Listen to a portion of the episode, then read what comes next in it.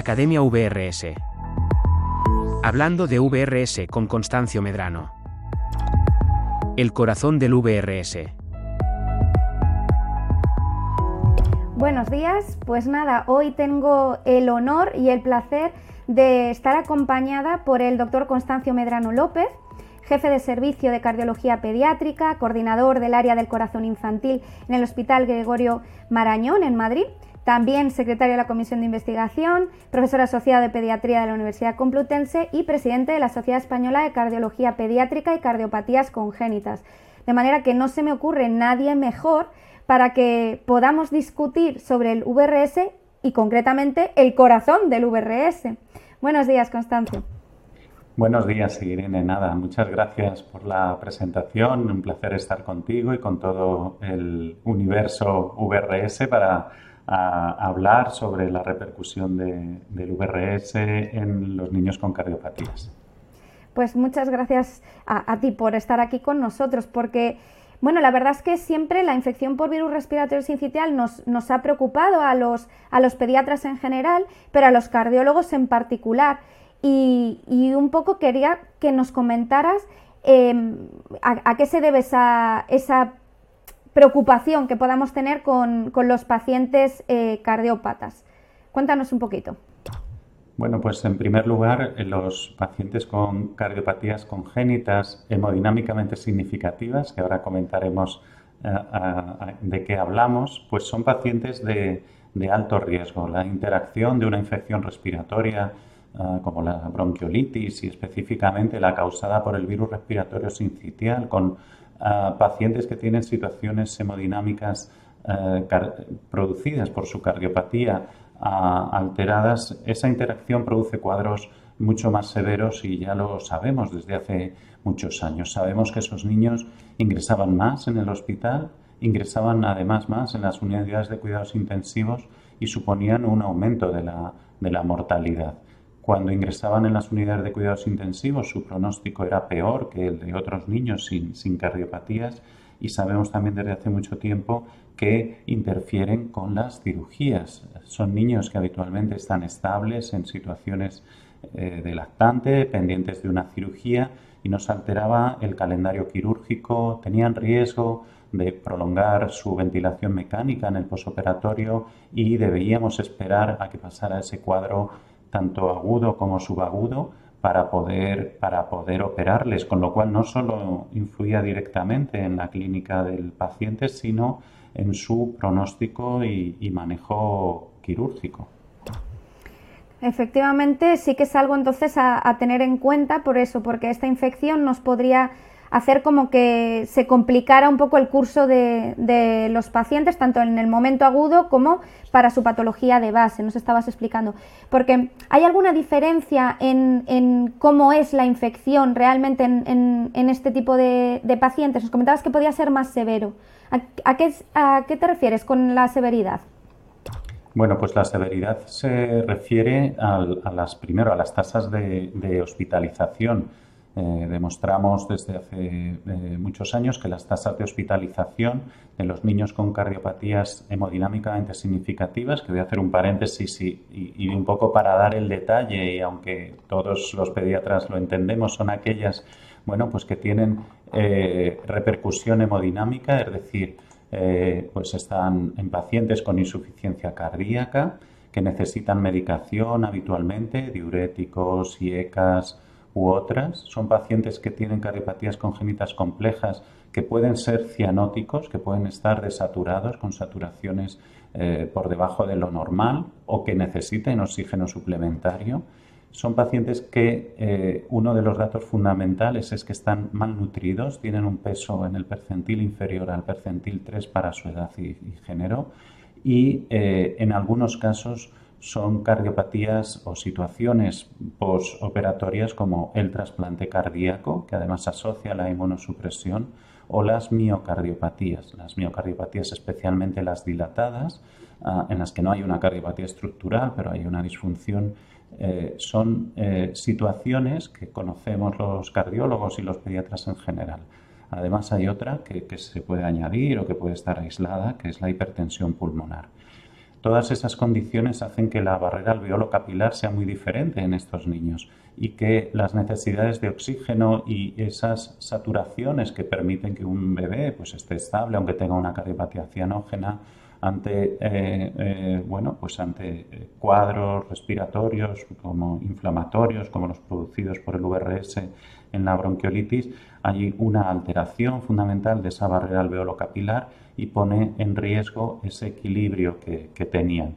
Aumenta el, líquido pulmonar, disminuye la saturación y, las posibilidades de tener una oxigenación adecuada de los tejidos.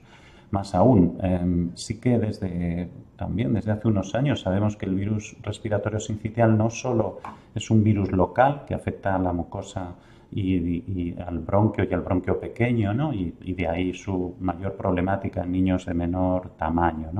Sabemos que afecta directamente al corazón. También hay viremia y también hay eh, miocarditis producida por el VRS. Hay trabajos recientes que incluso lo ponen como uno de los principales virus que produce alteración directa del eh, miocardio, alteraciones eléctricas. Encontramos alteraciones en el, en el ritmo cardíaco con bloqueos AV, incluso eh, igual que hay apneas, pues puede haber bloqueos de alto grado y, en algún caso hay, descritas situaciones de parada cardíaca asociada a infecciones por VRS, con lo cual todo ese componente eh, inflamatorio eh, de las vías respiratorias, como el que tenemos en el, en el miocardio, produce que esos pacientes, eh, o es lo que explica fisiológicamente esa mayor gravedad de los cuadros. en concreto, mayor estancia, mayor necesidad de intubación, mayor necesidad de oxígeno. Mm, y, eso es lo agudo. En lo crónico estamos muy preocupados también, igual que en el resto de pacientes, sobre todo en los prematuros, nos preocupa pues, la repercusión en su árbol respiratorio, el asma eh, futuro. Nosotros estamos muy preocupados sobre todo en un grupo de pacientes que son los corazones univentriculares, que tienen un futuro en el que sabéis que les operamos y no pasa la sangre, en, el caso de, la sangre que va al pulmón por una bomba, situaciones como Glenn, Fontan, etcétera, que están muy condicionados porque la presión pulmonar no sea elevada, que usamos vasodilatadores pulmonares, incluso con presiones bajas para favorecer ese flujo, pues creemos que ahí puede haber cierta alteración también de esa eh, dinámica cardíaca y esos pacientes son los que, nos más, los, los que más nos preocupan. De hecho, tenemos muchas discusiones sobre los eh, niños que crecen, por ejemplo, con un GLEN, corazón univentricular, GLEN, seis meses, que pasan el año, pues ese es su grupo de pacientes cuando tienen infecciones, tienen infecciones más graves, aunque su envergadura, su talla o sus vías respiratorias sean más grandes. Bueno, pues efectivamente nos, nos, estás dejando muy, muy claro la preocupación que existe y la, y la relevancia ¿no? de, esta, de esta infección en este tipo de pacientes. Sabiendo todo esto, ¿cuáles son eh, vuestras recomendaciones a vuestros pacientes? Es decir, ¿qué le decís a los padres? Y por otro lado, ¿qué medidas tomáis vosotros a nivel de, de prevención de, de, la infección? Si hay alguna cosa que podamos hacer preventiva eh, y también si el tratamiento cambiaría a lo largo de, en ese momento de la infección? Bueno, pues nosotros les decimos a los padres, incluso se lo decimos antes de nacer el bebé, porque nosotros ah, sabéis que hacemos diagnóstico prenatal, Afortunadamente muchas cardiopatías complejas están diagnosticadas intraútero y cuando les contamos el plan, cuando les contamos que tienen que operarse, si es una cardiopatía que necesita cirugía neonatal, cuando les contamos los resultados de la cirugía y cuando les, contamos los cuidados que van a tener que, hacer, eh, cuestiones como si van a poder ir a la, guardería o van a, necesitar algún tipo de, de profilaxis, ahí hablamos también del VRS. Les contamos que forma parte de los cuidados generales, eh, que necesitamos que ellos entiendan cuáles son las rutas de transmisión del virus, es decir, eh, evitar el contacto cercano, directos con individuos infectados. Eh, se sabe que es a través de secreciones, aerosoles, tos, estornudos las fómites, ahí trabajamos mucho quizá más hacia, hacia nosotros, ¿no? Nosotros estamos muy preocupados por la infección dentro del hospital. Eh, sabemos que el virus permanece en los teclados del ordenador, en el fonendo, en la sonda del ecógrafo, Entonces somos muy cuidadosos. Esto va para nosotros internamente cuando pasamos por diversas unidades en momentos de epidemia. Y bueno, sabemos que eh, es típico en nuestro país, ¿no? Que nazca un bebé, que además tiene un problema médico, pues toda la familia vaya a visitarle, llegan las navidades. Bueno, pues les, les enseñamos a que manteniendo nuestras mm, formas culturales se evite que eh, haya un contacto directo de besos, tocar al bebé, etcétera, etcétera. Eso lo hemos, curiosamente, es uno de los aprendizajes que hemos tenido con el coronavirus. Nos resulta más fácil ahora que pre-coronavirus explicar que el VRS pues es, se transmite eh, eh, muy parecido al coronavirus y esas, ah, esas medidas de higiene son fundamentales.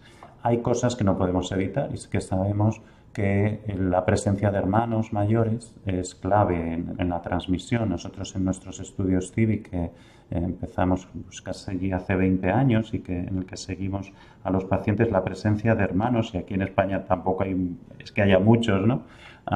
el sí o no, eh, mayores que, van a guardia o que van a colegio, eh, es un factor de riesgo. Bueno, hay que evitar ciertas medidas, pero bueno, eso en principio es difícil de, gestionar. Y, finalmente es el concepto general de intentar hacer una vida normalizada con tu bebé, aire libre, sacarlo, etcétera, y, eh, y estar protegido. Les explicamos también que, existe, que no existe vacuna a día de hoy y que tenemos anticuerpos monoclonales específicos que eh, en el grupo que, están están indicados y tenemos la recomendación de uso de palivizumab desde el ensayo clínico que, aparece en el año 2003 liderado por doctor Feltes y adaptado con eh, las recomendaciones que hemos ido haciendo las diversas eh, sociedades científicas. Nosotros tenemos un consenso desde el año 2009 bastante estable por el que nos seguimos la mayoría de los cardiólogos pediátricos españoles e incluso otros países y sociedades científicas siguen nuestras recomendaciones. Muy bien, nos estaba comentando entonces eso que, realmente tenemos una, a, día de hoy, aunque no hay una, vacuna, tenemos una opción preventiva que sería el anticuerpo monoclonal. ¿Y, cómo es... Eh, ¿Cómo, es su administración? ¿La ponen en el centro de salud? ¿La ponen en el hospital? ¿Cuántas veces o, solamente una vez? ¿Cómo, es? Eh, palivizumab, que es el, porque además es el único autorizado en este momento, es un anticuerpo monoclonal de uso hospitalario. La indicación la hacemos los cardiólogos pediátricos seleccionando los pacientes menores de dos años con eh, factores de riesgo, que es tener eh, una cardiopatía hemodinámicamente significativa, eh, nosotros trabajamos tanto cuando la cardiopatía no está operada, eso es muy fácil el concepto, como cuando el paciente está operado. También hay pacientes que se operan y que tienen una cardiopatía significativa, que están perfectamente operados, pero necesitan recuperar su situación hemodinámica. Es muy fácil, hasta que no ganan peso, hasta que no quitamos las medicinas, siguen en riesgo. Con lo cual nosotros hacemos esa recomendación. Todo paciente que tiene una cardiopatía congénita hemodinámicamente significativa en el preoperatorio, en el posoperatorio inmediato si tiene repercusión aún, en condiciones como las miocardiopatías, el trasplante cardíaco y excepcionalmente, y eso es una indicación de nuestro país, por consenso en las arritmias en niños muy pequeños. Sabemos que, como os he dicho antes, que a veces hay bebés que toman muchas medicinas para evitar las arritmias, entre ellas beta bloqueantes, y que ciertos virus o infecciones o la fiebre es el trigger del desencadenamiento de un, episodio de taquicardia. Y ahí también lo, recomendamos. Esos son pocos pacientes, pero es, es bien interesante su prevención. ¿Cuántas dosis? Nosotros recomendamos, porque hay estacionalidad o la había, ahora hablaremos si quieres de ese tema, hacer un programa habitualmente de octubre a, marzo con cinco dosis eh, espaciadas por un mes. Tenemos fundamentalmente un grupo de enfermería que coordina, recibe todas las indicaciones, eh, acumula los pacientes para optimizar el uso del producto, contacta con farmacia para solicitarlo y es la farmacia hospitalaria, como decíamos al principio, la que lo gestiona. Cada uno tiene eh, su asignación y lo ponemos en los hospitales eh, de referencia, cercanía, por, diciéndolo mejor, los hospitales centros de referencia, CESUR, que como, como el nuestro, otros que hay en el país, eh, iniciamos la profilaxis o la completamos cuando están en nuestro centro, pero cuando vuelven a su localidad, pues tienen que ir a su eh, hospital de referencia. En los grandes hospitales tenemos equipos de cardiología, de neonatología o de infectología, pero en general en los hospitales mm, con, menor volumen, pues se acumulan y se optimiza la profilaxis con, eh, todas las indicaciones, prematuros, etcétera cuando ocurren cosas como que el paciente nace en mitad del, periodo de riesgo, pues iniciamos ahí la profilaxis y a veces la continuamos eh, con alguna dosis más. En alguna situación, cuando la epidemiología nos lo indica, hemos puesto dosis extras. Eh, de hecho, eh, VRS desapareció hace dos temporadas eh, con coronavirus en medio y reapareció en los meses de julio y agosto y tuvimos que hacer una profilaxis extra. Ahí hemos aprendido cosas que veníamos oyendo a nuestros colegas de todo el mundo, porque la, estacionalidad es cosa de, las, de las zonas del trópico para arriba o del trópico para abajo, pero entre, en las zonas subtropicales o intertropicales Llevan muchos años viendo que el URS no era estacional, con lo cual seguían al paciente. Es decir, si un paciente está en riesgo y tienes las condiciones que hemos comentado, debe seguir en profilaxis fundamentalmente hasta que se resuelva, se opere, se resuelva su situación hemodinámica. Y luego nosotros tenemos una característica extra.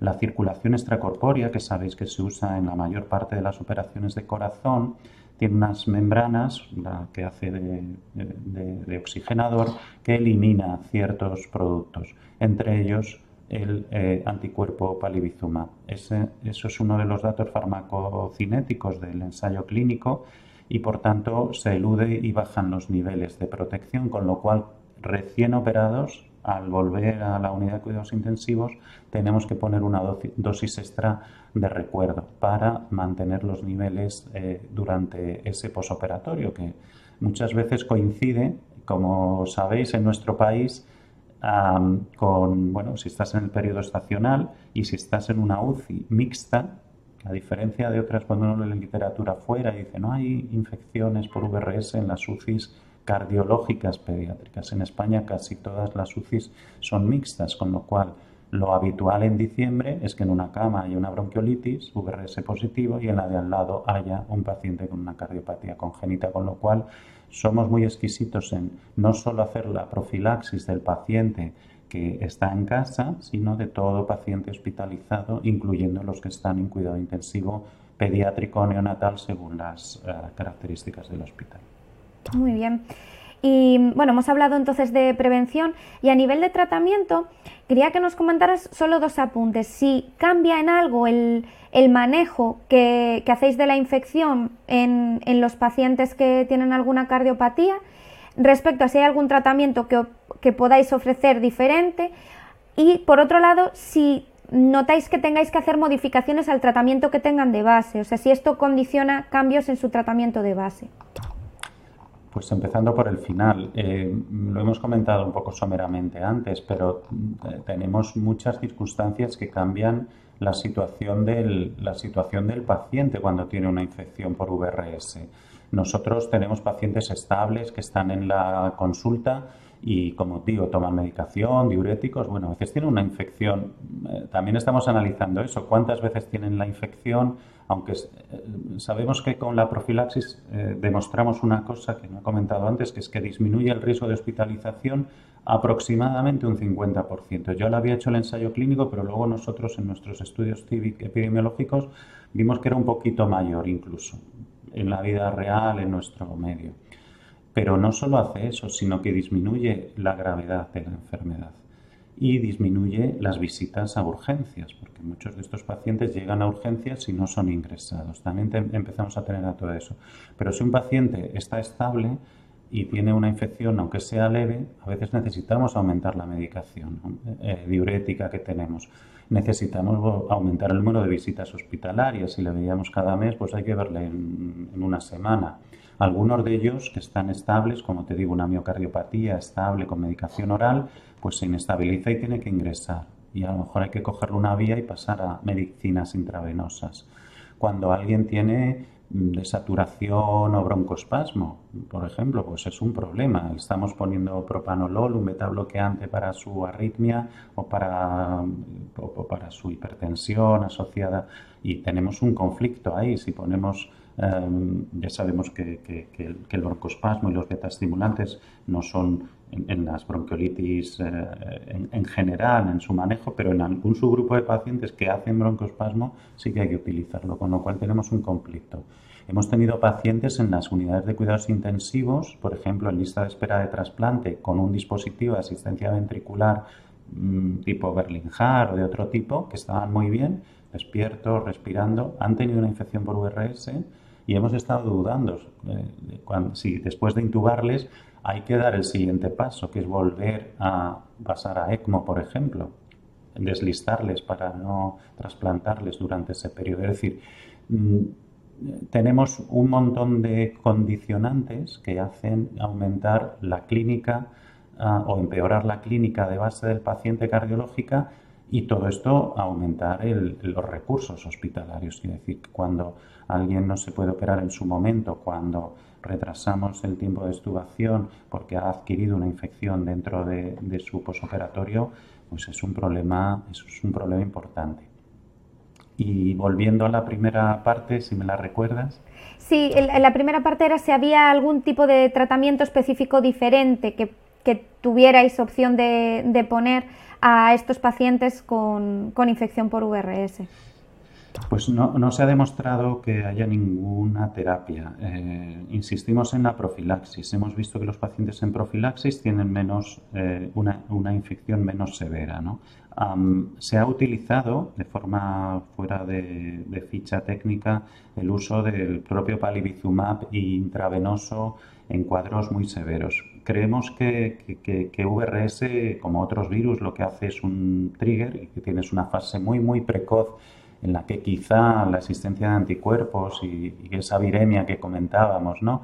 pueda ser bloqueada, pero cuando entramos en las fases de paciente muy grave, creemos que ahí ya estamos en la, en la segunda parte, que es un proceso inflamatorio sistémico muy difícil de, controlar con, con, con, la herramienta profilaxis. Uso de fármacos antivirales, históricamente hemos usado ribavirina, pero no hemos visto que ninguno de ellos eh, eh, a día de hoy pueda ser útil. Es decir, seguimos con las medidas generales, con el manejo inespecífico de una infección respiratoria o de un distrés respiratorio severo, eh, que a veces requiere, pues como hemos dicho, asistencia con ECMO o llegar a, situaciones ahí más complejas hasta que pasa, hasta que pasa la infección.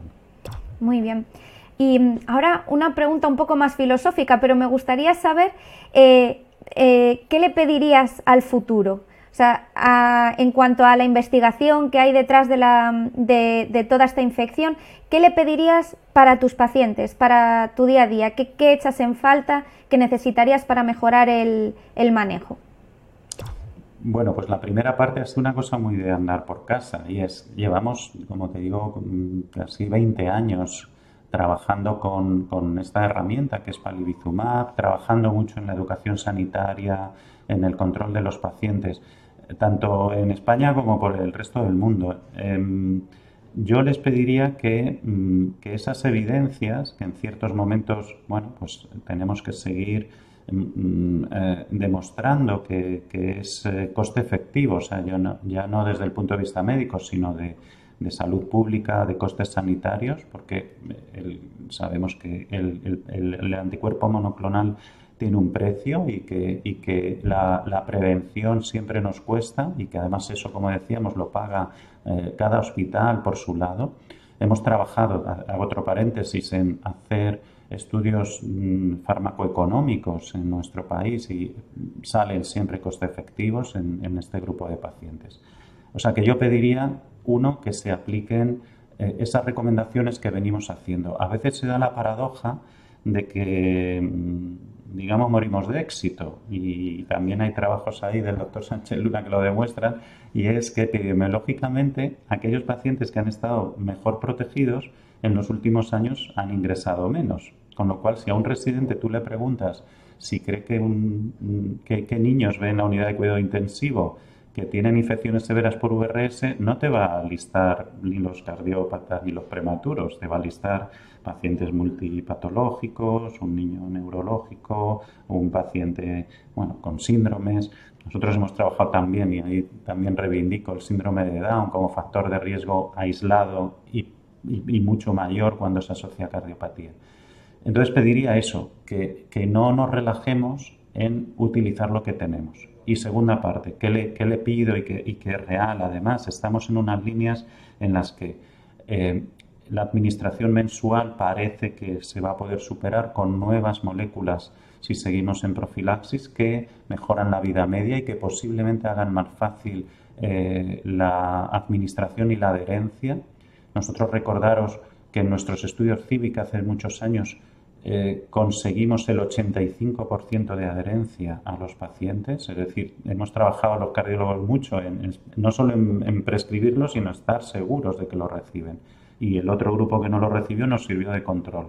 Pero yo creo que en España trabajamos muy bien en vacunas, eh, yo creo que tenemos muy bien, y, eso es un mérito de los pediatras de atención primaria cuando se habla de vacunas, aunque palivizumab no sea una vacuna, eh, la gente está muy concienciada al futuro inmediato, mm, si conseguimos esas moléculas que son, mm, mm, se necesita poner una para cubrir seis meses, fenomenal. Estamos trabajando en esos ensayos clínicos y tenemos datos preliminares muy halagüeños. Y la segunda parte es conseguir que esas eh, moléculas, si fueran mucho más baratas, se pudieran utilizar en la población general y mientras tanto esperar con la experiencia que hemos tenido, porque insisto, el coronavirus nos ha enseñado muchas cosas y en el mundo de las vacunas eh, VRS es parecido a, coronavirus en algunas cosas. Sabemos que hay vacunas eh, con diferentes estrategias, vacunas directas para los bebés, vacunas para las embarazadas que generen anticuerpos y protejan durante los primeros meses. Y yo creo también la, la otra gran noticia es que se han dado cuenta nuestros colegas de adultos que VRS también es muy importante ahora que hacíamos PCRs a todos los virus del mundo porque pensábamos que el coronavirus era el protagonista, pues VRS es protagonista de infecciones en ancianos y de inestabilizaciones, más allá de coronavirus, más allá de la gripe, en mayores de 65 años, con lo cual ahora nuestros colegas están muy preocupados por VRS y nos van a ayudar a progresar ahí, en el mundo de las vacunas y en el mundo de conocer que este virus eh, que lo hemos padecido los pediatras durante muchos años, pues es parecido a coronavirus. Tiene mortalidad, afecta a grupos de riesgo y hay que trabajar en investigación en ellos. estamos eh, y sabemos que esas vacunas eh, están en marcha, algunas de ellas se han quedado ahí en, dique seco porque sabemos que, requiere mucho, mucho trabajo y mucha investigación, pero yo, yo creo que llegarán pronto. Y finalmente, mm, decir que VRS es un problema eh, a nivel mundial y global, igual que coronavirus, y que todas estas eh, vacunas o nuevos anticuerpos deben llegar a todo el mundo. Yo trabajo en una ONG que, que, tiene como lema, bueno, pues que ningún niño con cardiopatía se quede sin tratamiento y ningún niño con cardiopatía, nazca donde nazca, se quede sin profilaxis como por VRS, porque ese es un, un concepto mm, bueno, cuando discutimos con nuestros amigos los cirujanos, por ejemplo, ¿no? Cómo mejorar un programa de cirugía cardíaca y bajar la mortalidad o, la estancia hospitalaria en un 1 o un 2%, porque, bueno, lo hacemos realmente bien, ¿no? Bueno, pues, pues a lo mejor la bajas si eh, los problemas médicos, incluyendo infecciones respiratorias, VRS, nutrición, cuestiones eh, pediátricas, ¿no? que son muy importantes, eso es lo que impacta más en los programas muy avanzados. Y en los menos avanzados también impacta muchísimo. Entonces, eh, le pediría eso, que además lo, que, lo que podamos encontrar podamos aplicarlo en, todo el mundo a un coste efectividad adecuado. Estupendo. Pues muchísimas gracias. La verdad es que ha sido un placer poder, poder tener esta charla contigo. Mm, podríamos estar horas, hay que valorarlo, hacer nuevas ediciones, porque la verdad que creo que hemos aprendido mucho de tu experiencia, que es muy amplia y sobre todo, pues de, muchos aspectos y de no olvidar que el paciente con, una cardiopatía congénita merece eh, no ser olvidado, ni mucho menos para la infección por virus respiratorio sincitial, que aún hay esperanza, pero que todavía hay trabajo por, por delante, ¿verdad? Pues nada, lo dicho, muchísimas gracias, un placer y, nada, esperamos poder contar contigo en, otra nueva conversación. Pues encantado y, y cuando queráis, un placer para mí también. Gracias.